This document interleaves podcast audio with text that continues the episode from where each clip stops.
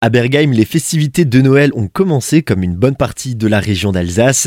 Je suis actuellement avec euh, François Muller, qui est président du comité des fêtes de Bergheim. Bonjour. Bonjour. Les festivités commencent avec, avant tout, un chemin des crèches. Oui, donc le chemin des crèches, euh, c'est une opération qui est menée par la ville de Berkheim et le comité des fêtes depuis une vingtaine d'années. Les habitants de Berkheim exposent avec la ville euh, à peu près 80 à 100 crèches dans tous les ruelles du village. C'est une visite qui est fléchée et qui euh, permet de déambuler dans nos ruelles et voir euh, les maisons typiquement alsaciennes avec des crèches, euh, bien souvent avec des thèmes hein, comme la crèche du charpentier, la crèche du vigneron, la crèche de la chorale, hein, qui toutes ces crèches une plus belle que l'autre. Et des plans sont également disponibles un petit peu à différents endroits du village. Oui, donc nous avons mis à l'entrée devant l'office du tourisme, devant la mairie, le poste de police et à différents endroits du village, nous avons mis des, des plans à disposition des personnes qui viennent visiter euh, et permettre de retrouver nos crèches dans notre village. Et Bergheim, ce n'est pas que un chemin des crèches, ni le village préféré des Français ou le plus beau village de France,